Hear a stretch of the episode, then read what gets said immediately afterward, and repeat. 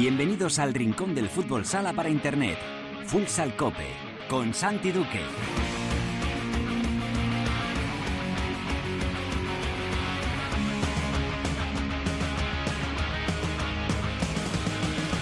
Hola, ¿qué tal? Bienvenidos a Futsal Cope, la casa del fútbol sala en cope.es.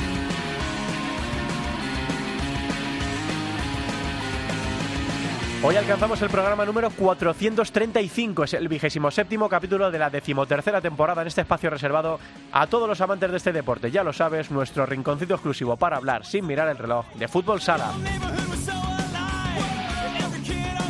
Barça y Mallorca Palma Futsal empataron en el partidazo de la jornada y los azulgrana mantienen el liderato. Además tienen un partido menos que Palma. Por abajo se confirma el despegue de Manzanares, Córdoba sale del descenso y Sota se aleja de la parte baja y, por qué no, no renuncia al sueño de jugar el playoff. Hablamos ya con el portero del equipo navarro, Asier Llamas. En la tertulia hablaremos de la última jornada y analizaremos cómo queda la clasificación en este sprint final, las cinco jornadas que quedan para terminar. Lo haremos con la ayuda de Cancho Rodríguez Navia y de Andreu Linares. En Futsaleros por el Mundo, la directora Sendín nos lleva hoy hasta Alemania para conocer, para visitar al jugador del Bielefeld, Gonzalo Ruiz. Y acabaremos el programa repasando lo ocurrido en la primera división femenina con Albada y en la segunda división. Todo preparado para empezar con Álvaro Español en la producción y en el control de sonido. Esto es Futsal Cope.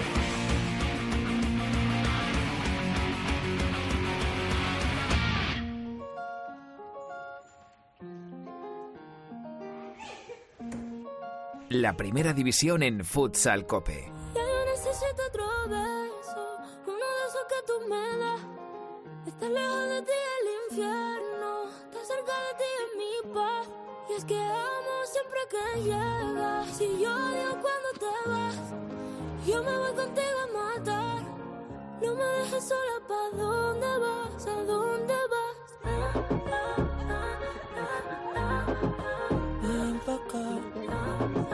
Es el número uno en las listas en España esta semana. Beso de Rosalía y Raúl Alejandro en lo más alto de la lista y vamos a repasar qué canciones están triunfando más en nuestro país, cuáles son, cuáles son ahora mismo en esta semana del 12 de abril los temas más escuchados en España.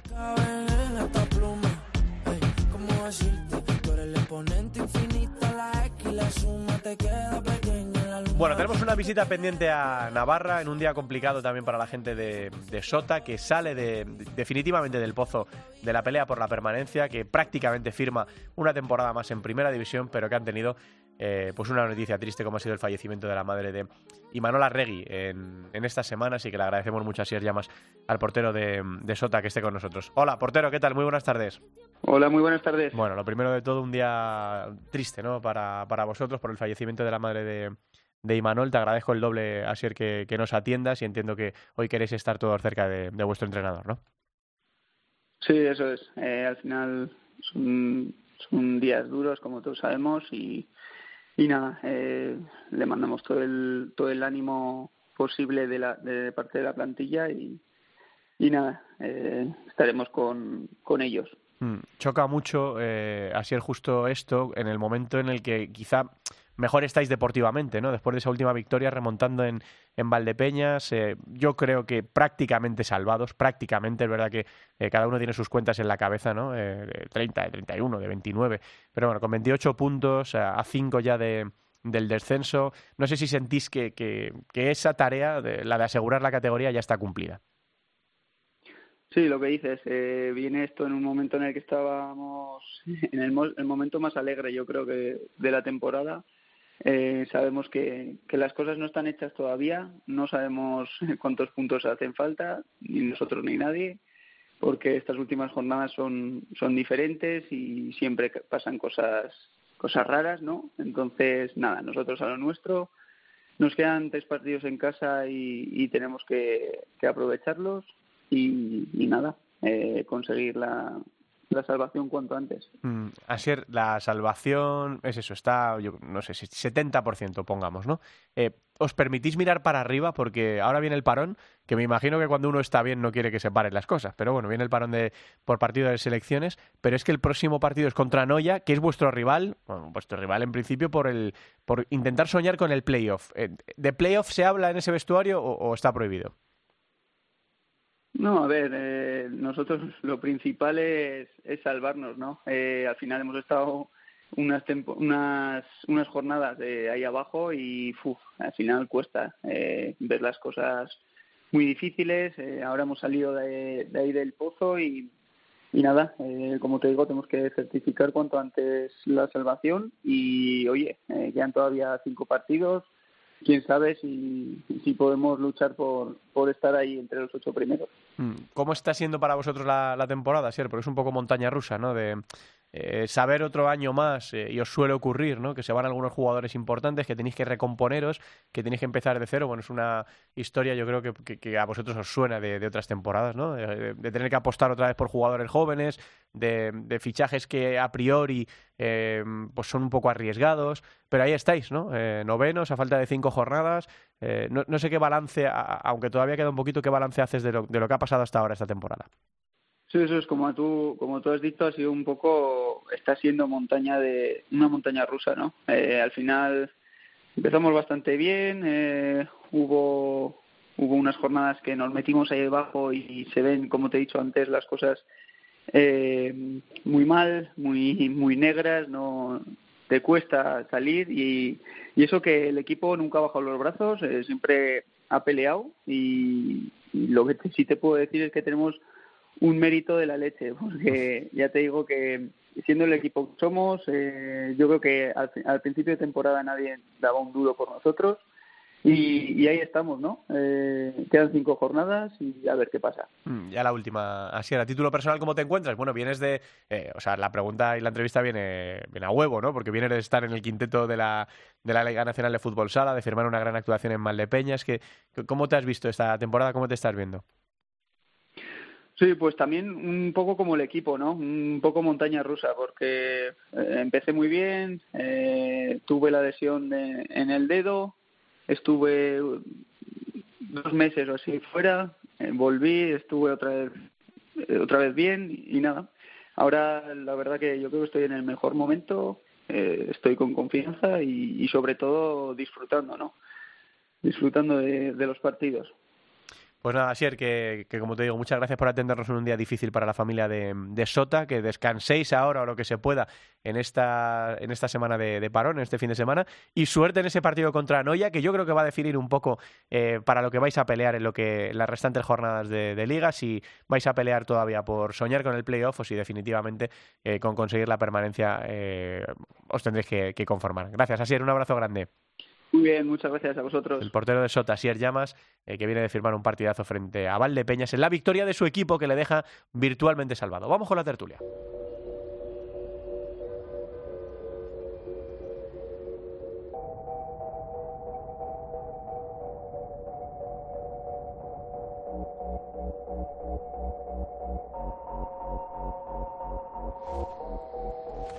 La tertulia de Futsal Cope. La que te digo que un vacío se llena con otra persona te miente. Es como tapar una herida con maquillaje, no se ve, pero se siente. Te fuiste diciendo que me superaste y te conseguiste nueva novia.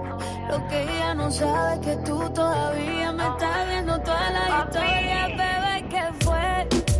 No, pues que muy tragadito. Esta canción TQG, Te Quedé Grande, es el segundo tema que más se está escuchando ahora mismo en España en la lista top 100 de canciones eh, más streaming, es decir, la lista de popularidad con ventas físicas y digitales y streaming de audio y vídeo. Vamos, que esto no tiene ni trampa ni cartón.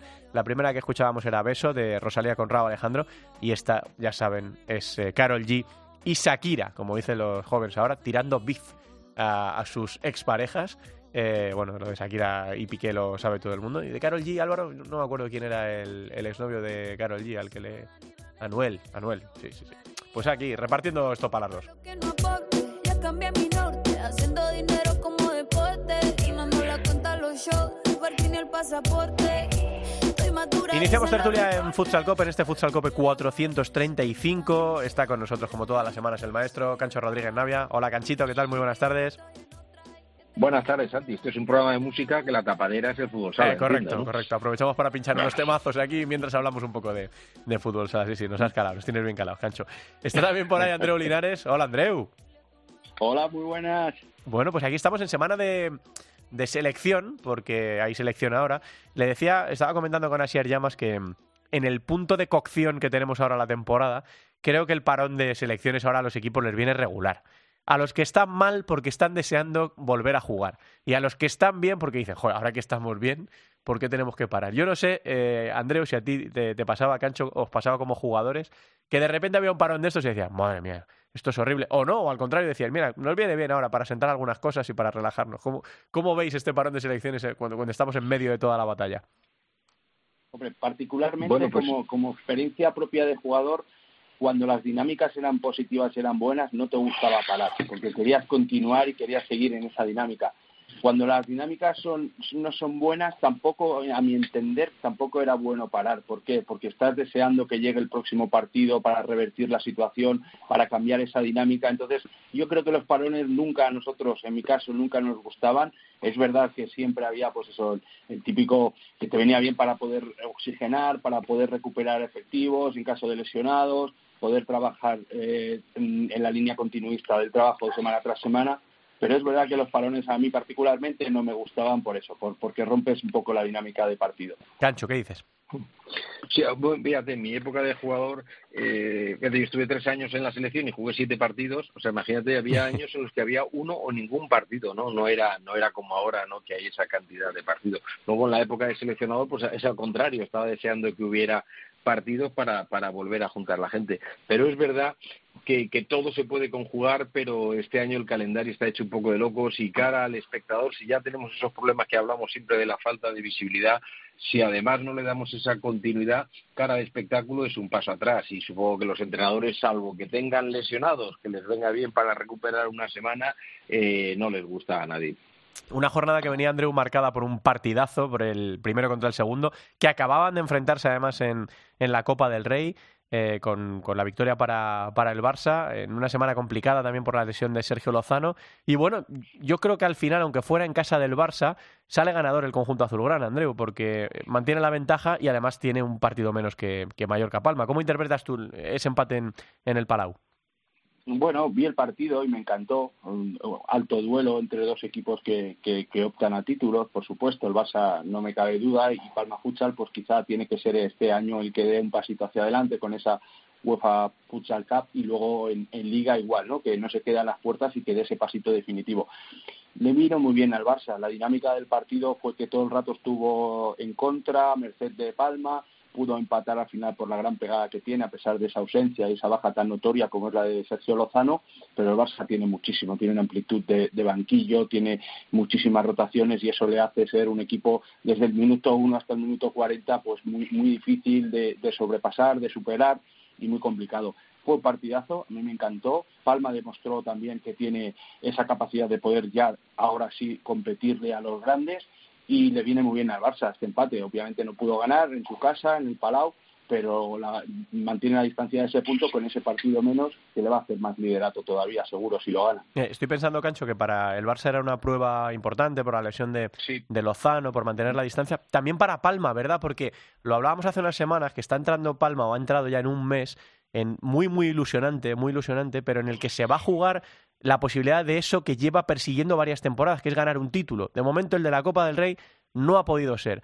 Y puede que vaya muy, muy presionado ahora para la Final Four de la Copa de Europa, que, que es un marrón, me refiero, que no es, es que, que Palma tenga que ganarla sí o sí, y si no la gana sea una decepción, pero que esa burbuja tan maravillosa que ha construido Palma durante toda la temporada se le puede pinchar en, en apenas unas semanas. Entonces, manejar toda esa presión no debe ser fácil, ¿no?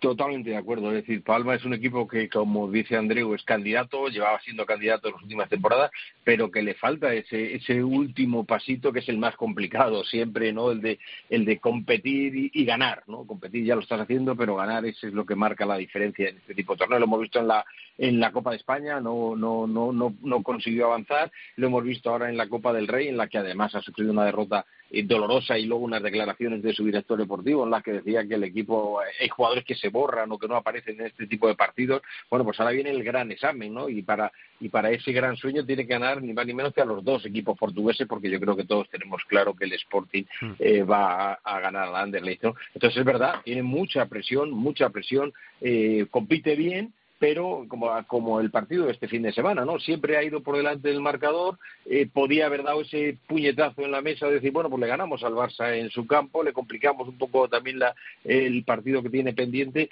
le falta, le falta ese pasito y yo creo que, que si tiene esa presión lo va a pasar mal en Somos. ¿Cómo se maneja eso, Andreu? Eh, no es sencillo, porque es una temporada súper ilusionante, ¿no? no nadie debería sentirse presionado por, por, por eso, ¿no? Por, por, por, intentar ganar una Copa de Europa, de Europa que, por ejemplo, Palma no, no, era favorito al principio y yo creo que sigue sin ser favorito. Pero claro, lo has tenido tan cerca, estás acariciando eso que llevas tanto tiempo persiguiendo que yo no sé cómo, cómo, cómo estará apañando ese vadillo para mantener a su equipo eh, concentrado y liberarle de la presión. Bueno, eso es muy bonito. Quiero decirte, deportivamente, el reto de afrontar una UEFA Futsal Cup como anfitrión en tu casa ante un grandísimo rival como es Benfica, creo que es un estímulo para cualquier deportista, cualquier jugador del equipo.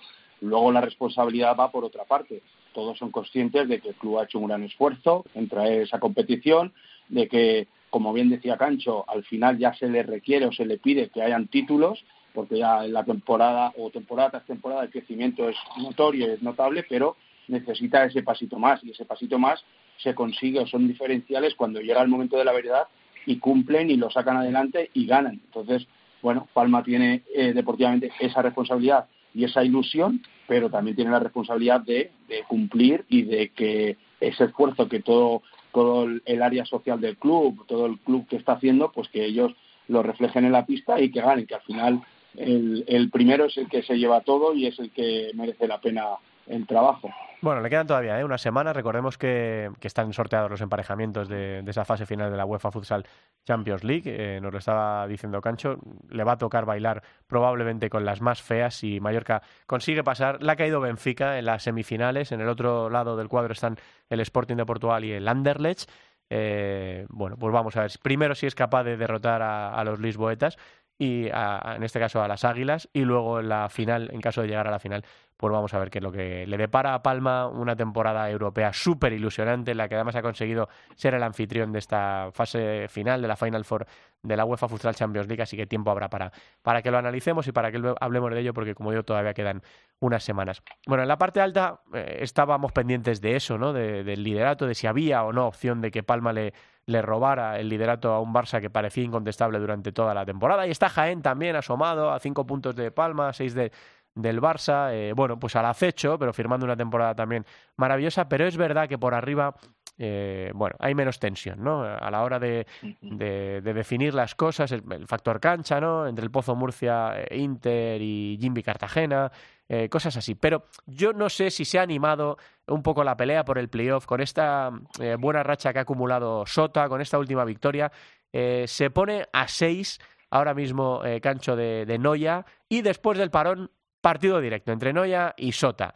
Yo le decía ahora a Llamas que yo creo que salvados están con 28 puntos. A lo mejor les hace falta sumar alguno más. Entiendo que de 15 que quedan van a sumar alguno más. ¿Crees que se reabre un poco la batalla por el, por el playoff con ese partido directo entre Sota y Noya? Sí, se reabre y se cierra. Se reabre y se cierra con ese partido directo de la próxima semana. Sí, ahí se va a saber qué, eh, qué va a pasar, ¿no, Cancho? En, esa semana se va a saber si Sota opta o si, o si lo abandona, ¿no? Exacto, y sobre todo si no ya gana, es decir, ya la ventaja ya sería sería enorme, ¿no? Ya serían nueve puntos el gol averaje, es decir, que, que, que, yo creo que ya estaría sentenciada esa esa octava plaza, ¿no? Que es la única por la que realmente hay pelea, ¿no? Porque aunque Viñalbali está llevando una línea muy irregular, pero fíjate, Santi, lo curioso que es este deporte porque Sota, con esa victoria, además en un campo complicado como es este de, de Valdepeñas, se ha puesto con 28 puntos, pero es que si no hubiera ganado, y lo normal es que Viñalbali, por la posición que tiene en la tabla, hubiera ganado, estaríamos hablando de un, de un eh, Sota que estaría decimotercero, ¿no? Decimo, decimosegundo, con 25 puntos, eh, en, posición de, de, una derrota de entrar en el descenso, ¿no? Es decir, está tan apretado y tan bonito que, que ahora mismo sí que cada partido, yo no te diría si es una final, ¿no? Porque como decía el otro día un entrenador de fútbol, después de la final te dan una copa y aquí no te dan, ¿no? Te dan, yo creo que te dan una tila. Pero, pero sí, sí, sí que son, sí que son apasionantes. Mm, ¿Le ves todavía opciones, eh, Andreu, a Sota de pelear por por los playoffs me decía eh, así era ahora, mira, vamos a salvarnos eh, y luego ya hablamos, pero es que va a ser eso, el siguiente partido va a definir un poco para qué están, ¿no? Si para conformarse con pelear por la permanencia o soñar con un playoff en una temporada muy complicada otra vez para, para los navarros. Así es, ahora mismo están en la opción de, dar ese pasito hacia adelante o de verse inmersos en esta situación complicada y difícil a falta de estos cinco partidos. Si ganan, quedarán cuatro o doce puntos en juego, tendrán opciones porque solamente serían tres puntos y a partir de aquí, eh, si, si son capaces de, si no ganan, pues la cosa se complicaría. Al final, todo está muy comprimido. Un partido que ganas te coloca, te sitúa arriba. Un partido que pierdes, de nuevo estás en zona peligrosa. Por lo tanto, van a ser cinco jornadas muy apasionantes y la aspiración de Shota, si gana, podrá pensar en alto, en grande. Si pierde, pues eh, obviamente estarán muy definidos esos ocho puestos que den opción al playoff de liga, pero por abajo tendrán que sufrir y tendrán que trabajar esos 12 puntos que les quedan. Claro, cuando Juan Lu nos dijo aquí hace unas semanas que, que creía que la permanencia estaba en 30, eh, hubo alguno que dijo, 30 son muchos. A lo mejor está en menos, pero claro, yo ahora miro la tabla y el descenso está en 23 y quedan 15. Claro. Eh, claro, son muchos puntos. Es que yo no sé a dónde se va a ir. Eh, a- emparejamientos A 30. directos. A 30. ya lo clavó, ¿te acuerdas? Hace Sí, dos sí, temporadas. sí, por eso, sí, sí, sí, por eso digo. Pues 30 es que te van a sumar 7 de 15, que para equipos de abajo está bastante bien, ¿no? En, en esta fase final de la, de la temporada. Y luego la otra pregunta, Cancho, es, ¿se ha metido el Betis en el lío? Porque el Betis ha sumado 3 de los últimos 15. Tiene 27. Sí. Eh, tiene puntos, pero la tendencia es terrible. Sí, sí, sí, sí, se ha metido, se han metido todos, ¿no? Todos, es decir, están en un lío, como bien dice Andreu, de un partido que cambia la, la perspectiva, pero el que está en el lío de verdad es el UMA. Es decir, yo lo digo diciendo desde hace Bueno, es que Uma, el jornadas, Cancho. Uma lleva 1 de 15, ¿eh? Claro, claro, de claro, y tiene un calendario y ahora fíjate partido directo contra Córdoba, fíjate la que se puede liar si Córdoba le gana esta semana a, a Uma, ya le pone en esa fase. Yo creo que Uma, fíjate lo que te digo, ¿eh?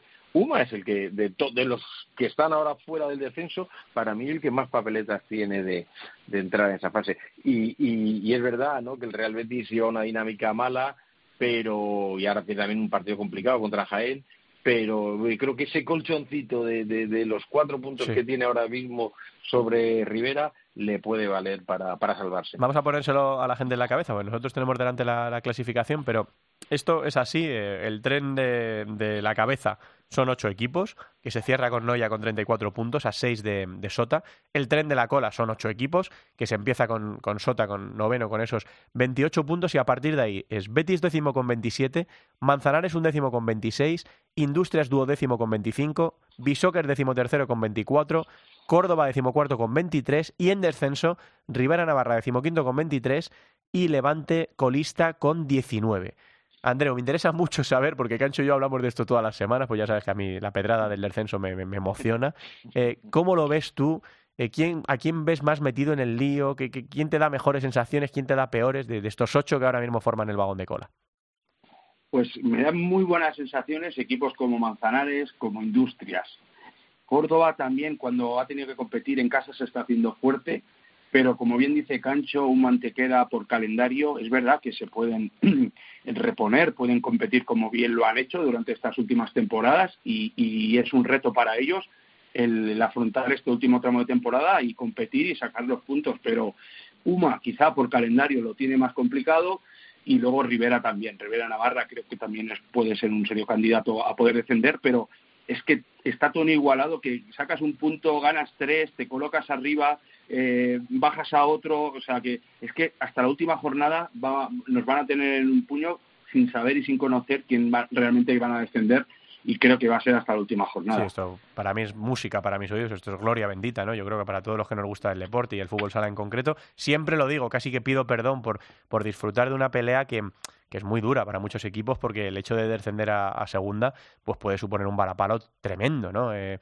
económicamente y deportivamente, pero es tan bonita la pelea por la supervivencia y está tan espectacular este año, ahora mismo un poquito más descolgado Levante, que tiene eh, 19 puntos, pero mirando las tendencias, bueno, pues Levante ha sumado 6 de 15, Córdoba 9 de 15, Manzanares 9 de 15, eh, los equipos ahora mismo que marcan el rojo y el gris en, el, en la clasificación de la LNFS son Bisóquero Mantequera y Rivera Navarra, ¿no? además del Betis, que son los que no han sumado ninguna victoria en los últimos cinco partidos y están ahí experimentando una, una fase dura. Desde luego, tampoco le deseo a nadie de los equipos de abajo estos eh, días que les restan ahora para volver a jugar, porque se les va a hacer largo, la calculadora les va a echar humo, van a estar todo el día echando cuentas y deseando que, vuelva a rodar el balón. Y nosotros vamos a, analizar un poco esa jornada, ya sé que lo haremos la semana que viene también, porque eh, no se juega este fin de semana, pero sí vamos a echar un vistazo a esos partidos de la jornada número 26, cuando empieza ya el sprint final, cuando el juez pega el pistoletazo de salida y cuando todos los equipos van a luchar por sus objetivos. Vaya partidazo Mallorca-Jaén en la parte de arriba, segundo contra tercero,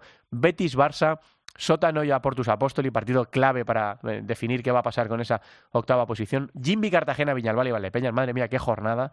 Eh, Manzanares, el Pozo Murcia, Inter Rivera, Santa Coloma Levante, muy muy importante también el partido para los dos equipos.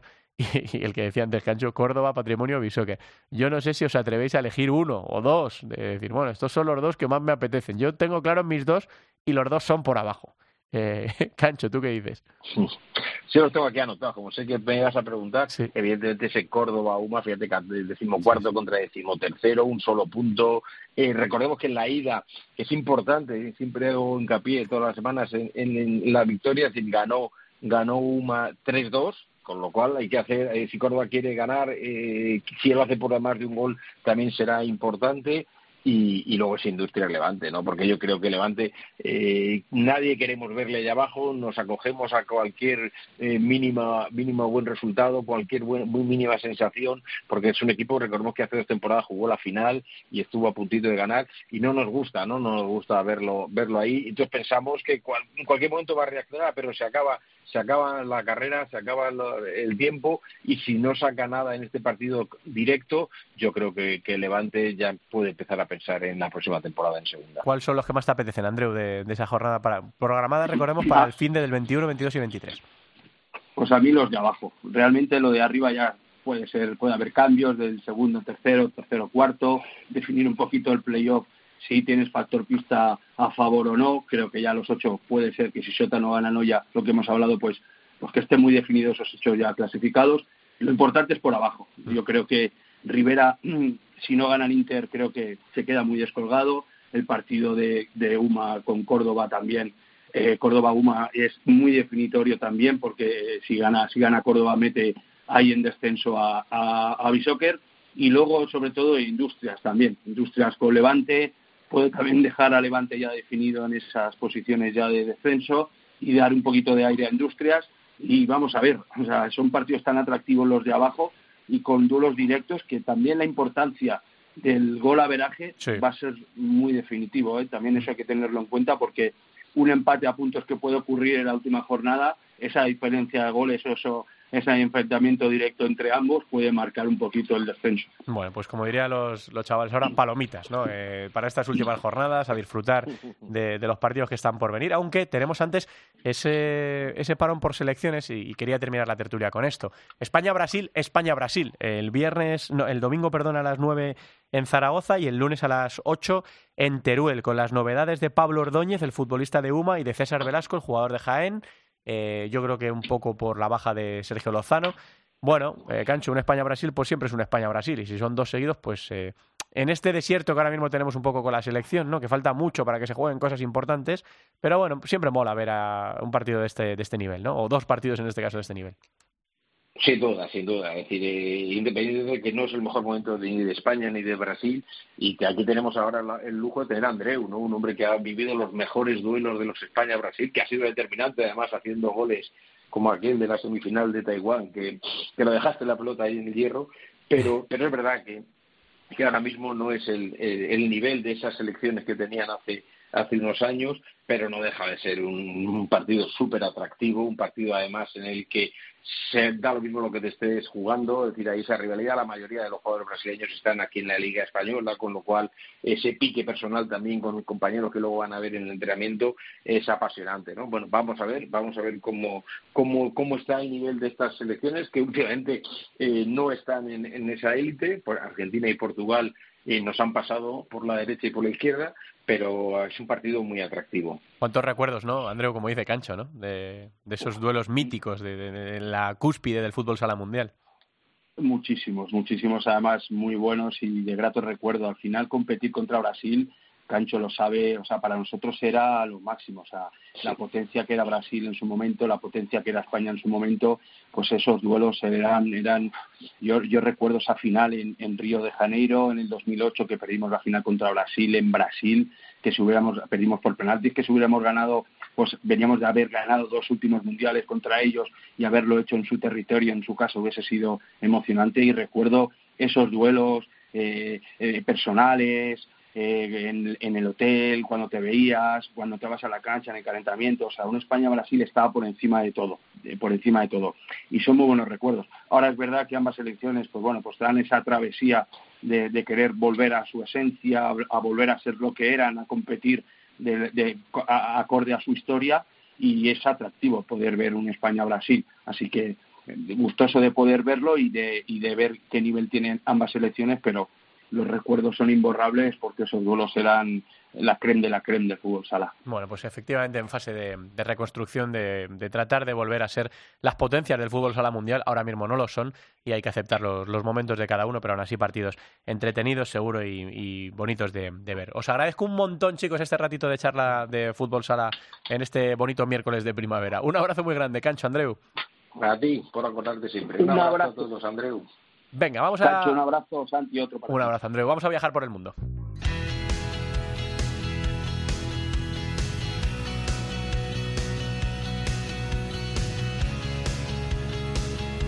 En Futsal Cope, futsaleros por el mundo.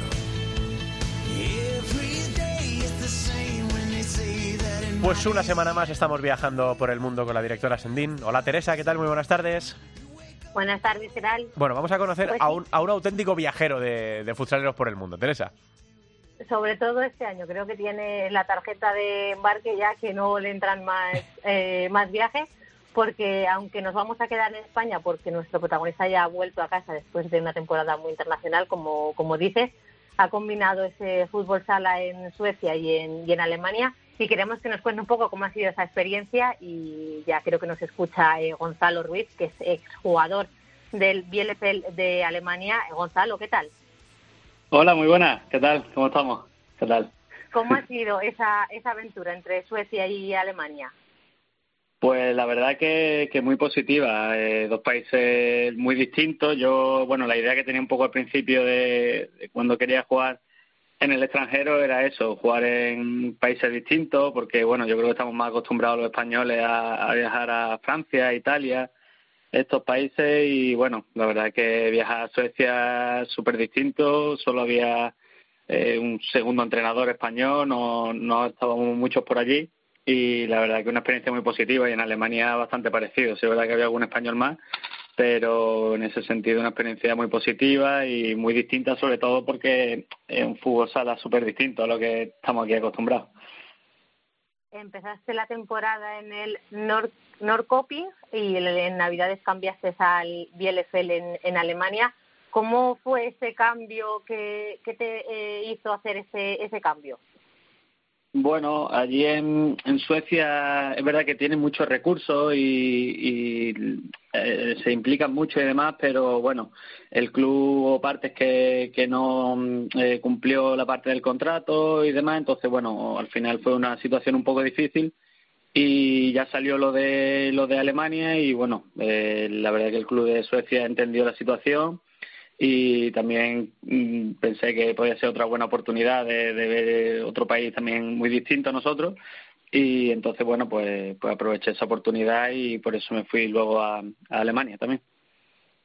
Empezando un poco por, eh, por esa primera experiencia, ¿cómo surge esa, esa opción de irte a, de a Suecia? ¿Cómo eh, te contactan? ¿Qué te cuentan?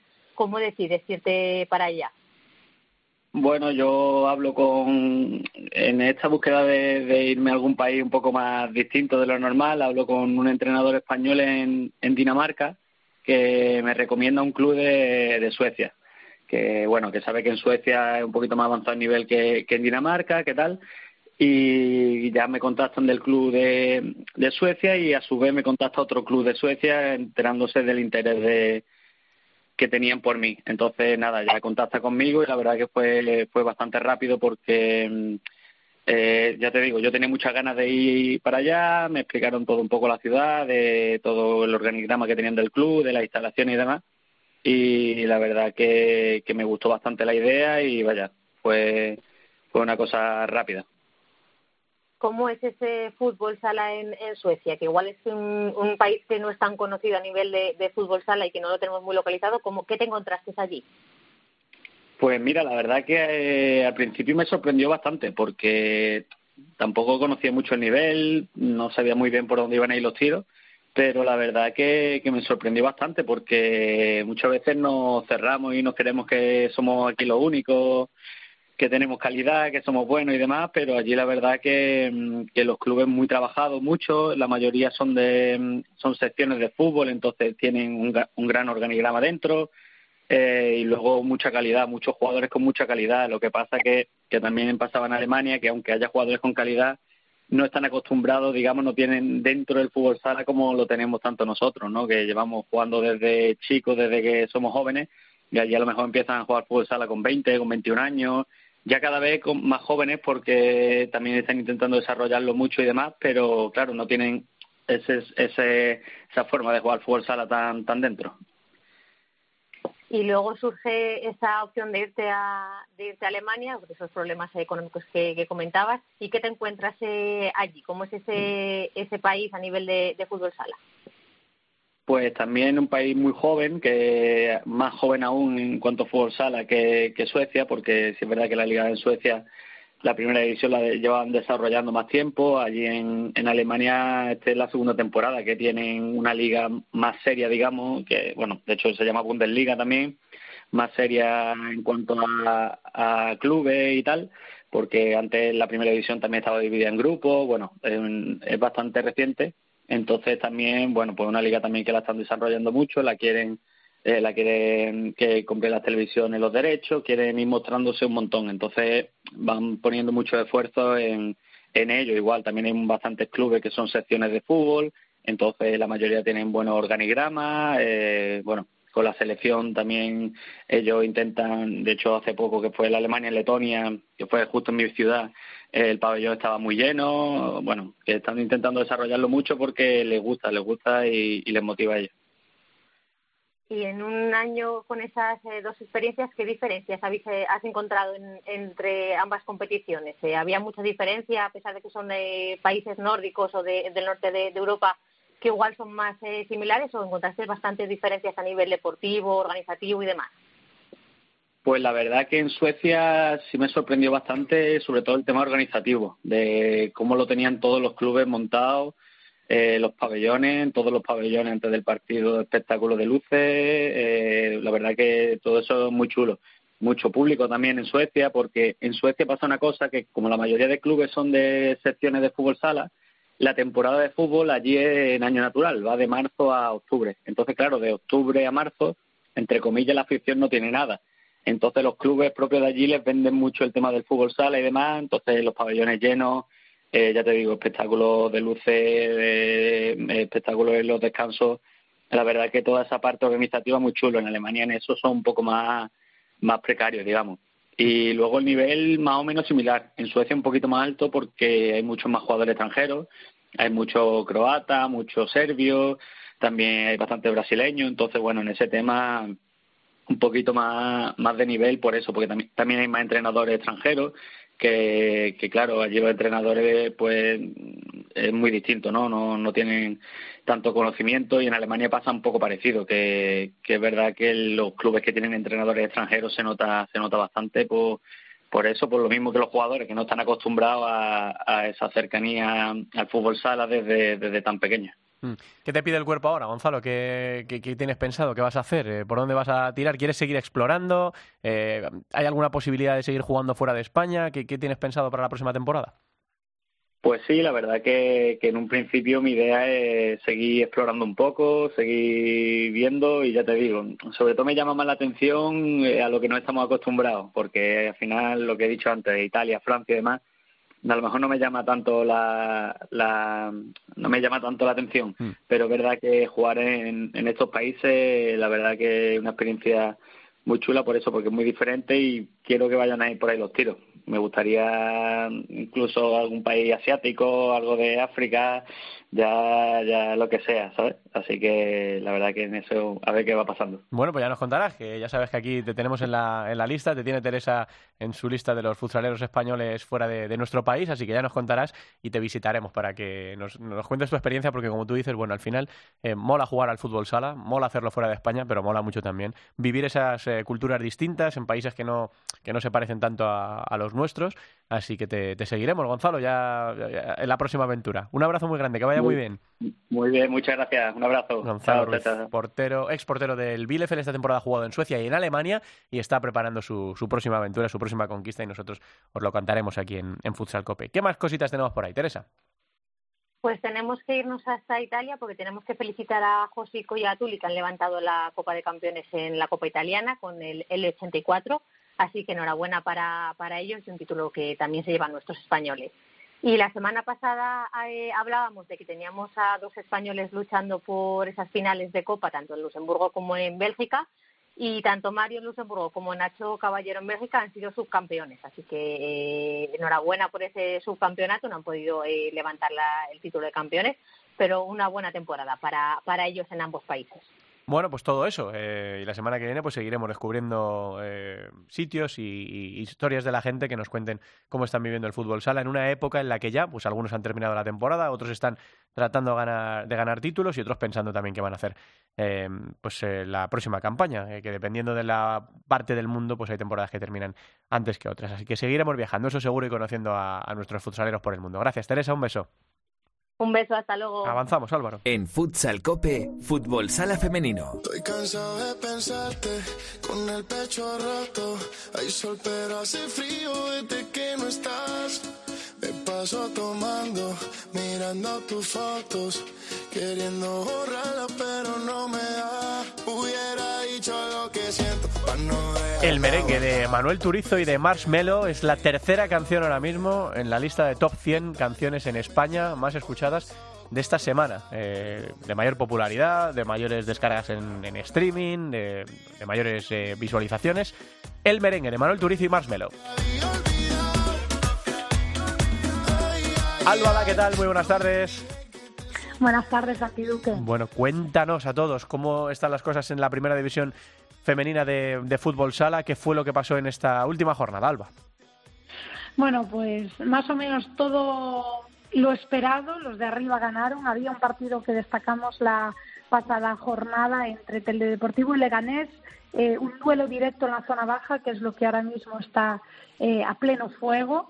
Ganó Leganés 1-2, sale del Leganés del descenso gracias a esa victoria. Eh, pero vamos a repasar los resultados antes de repasar cómo queda la clasificación después de esta jornada 24. Solo quedan seis jornadas, quedan 18 puntos, no son muchos, parece un mundo, pero ya está prácticamente todo decidido. Solo queda saber qué equipo acompañará ahora mismo a Juventud y a Teledeportivo en la segunda división.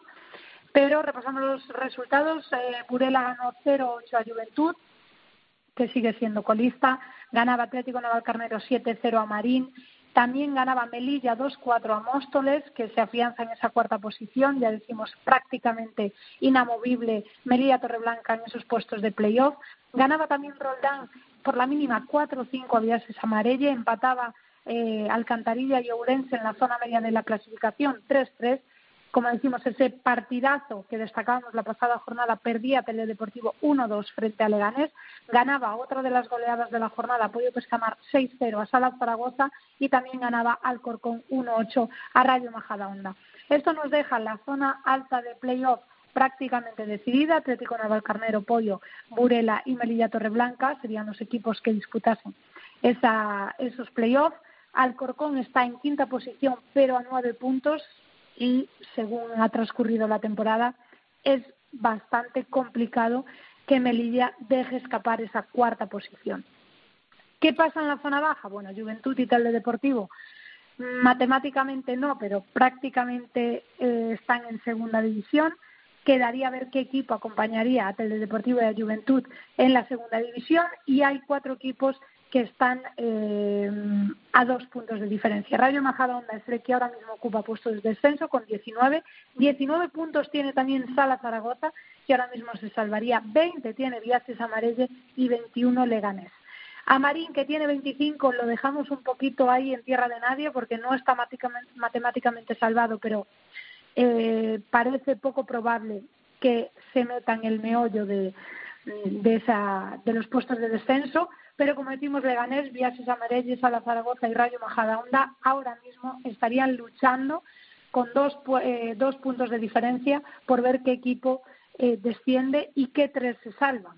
Así que, como digo, la zona baja es la que está ahora mismo mm, más divertida o más emocionante porque en la zona alta ya estaría más o menos todo eh, decidido. Vamos, como ocurre en la primera división masculina, el tema está ahora mismo en la pelea por el descenso. ¿Y qué partidos tenemos este próximo fin de semana? Y, y, le ponemos el foco, le ponemos la lupa, Alba. Bueno, a ver, hay el partidazo de los partidazos, de todos los partidazos, que es Burela Atlético Navalcarnero, siempre que se disputa este partido da igual si hay otro, que los vamos a destacar porque es cierto que en la zona baja hay enfrentamientos directos, pero cuando hay Burela Futsi, pues todos los ojos se van ahí.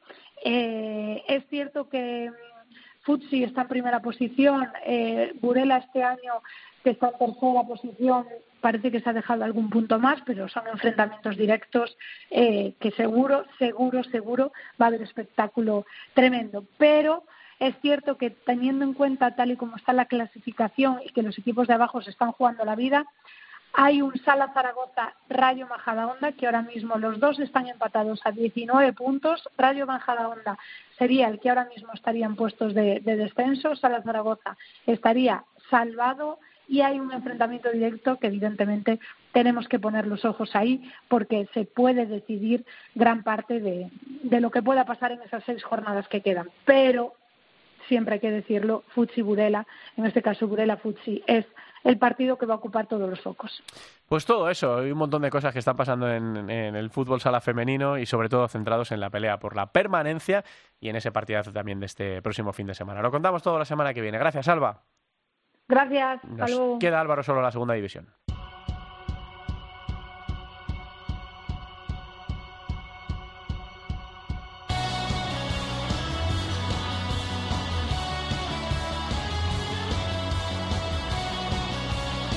la segunda división en Futsal Cope. Una segunda división que disputó esta pasada, este pasado fin de semana la jornada número 25 con estos resultados. Burela 5, Full Energía Zaragoza 3, Bisontes Castellón 2, Barça Athletic 4, Sala 5, Martorell 2, El Valle 5, Unión África Ceutí 12, Atlético Benavente 1, Club Deportivo Leganés 2, Peñíscola 2, Alcira 2, Oparrulo 5, Sala 10 Zaragoza 4, Gran Canaria 2 y Real Betis Futsal B 2 elegido futsal 3. La clasificación después de la jornada 25 queda de la siguiente manera. Peñíscola es líder con 68 puntos. Sigue acariciando el ascenso directo, pero de momento no lo ha conseguido. Después de ese empate en Leganés. Segundo es Burela con 56. Alcira es tercero con 49, Oparrulo es cuarto con 47 y Sala 10 Zaragoza es quinto con 44. Estos cuatro, Burela, Alcira, Oparrulo y Sala 10, jugarían el playoff. Acechando está sexto Unión África Ceutí con 43 y un poquito más lejos, pero todavía con opciones. Elegido Futsal, dos victorias consecutivas, es séptimo con 40. En la zona baja marca la permanencia Sala 5 Martorell, que es decimotercero con 22 puntos y un solo empate en los últimos cinco partidos.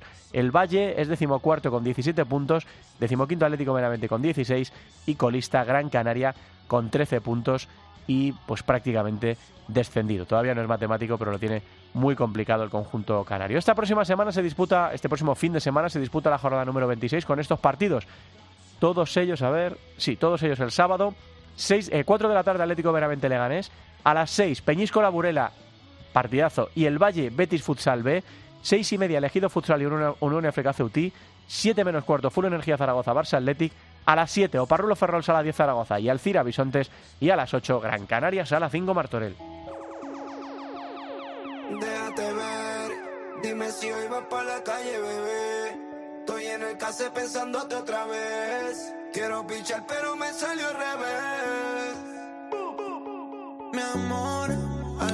Y este Yandel 150 de Yandel con es la cuarta canción más escuchada en nuestro país en esta semana de música. Gracias a todos por estar ahí, gracias sobre todo a Álvaro, que sin él sería imposible porque hace la producción, hace el control técnico y toca además la guitarra mientras tanto. y, como digo a todos vosotros por estar ahí al otro lado. La semana que viene más, estamos ya en la recta final, queda todavía lo más bonito por pasar. Un abrazo, hasta luego.